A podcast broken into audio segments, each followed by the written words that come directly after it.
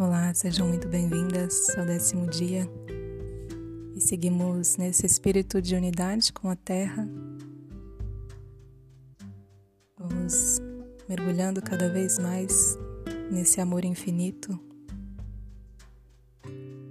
fundindo nosso coração no coração do nosso planeta, nessa grande mãe. Compartilhar um, um poema traz um pouco desse, desse amor pela nossa terra. Simples terra aos pés do mundo é onde, em profundo silêncio, o reino mineral se faz vida. Pequenos seres, entranhados na escuridão da terra, doam a força que constrói solos férteis e nutre enormes florestas. O humus é a fertilidade de que precisam as raízes. A humildade é o adubo para as terras do nosso coração.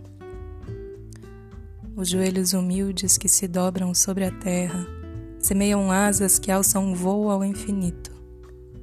Se pudéssemos compreender o poder de ser pequeno, uma pequenina gota de orvalho reflete tudo ao seu redor, mesmo uma grande montanha. A pequena semente guarda uma infinidade de futuras gerações. Num pequeno instante, um nobre destino pode ser traçado. O que é realmente valioso mostra-se muito pequeno, porque nada é pequeno. Se uma onda chega na praia, é porque existe um oceano inteiro se uma lua desponta na noite do céu, é porque existe um sol de brilho intenso. Se uma gota de amor brota no coração humano, é porque existem as águas de um amor imenso.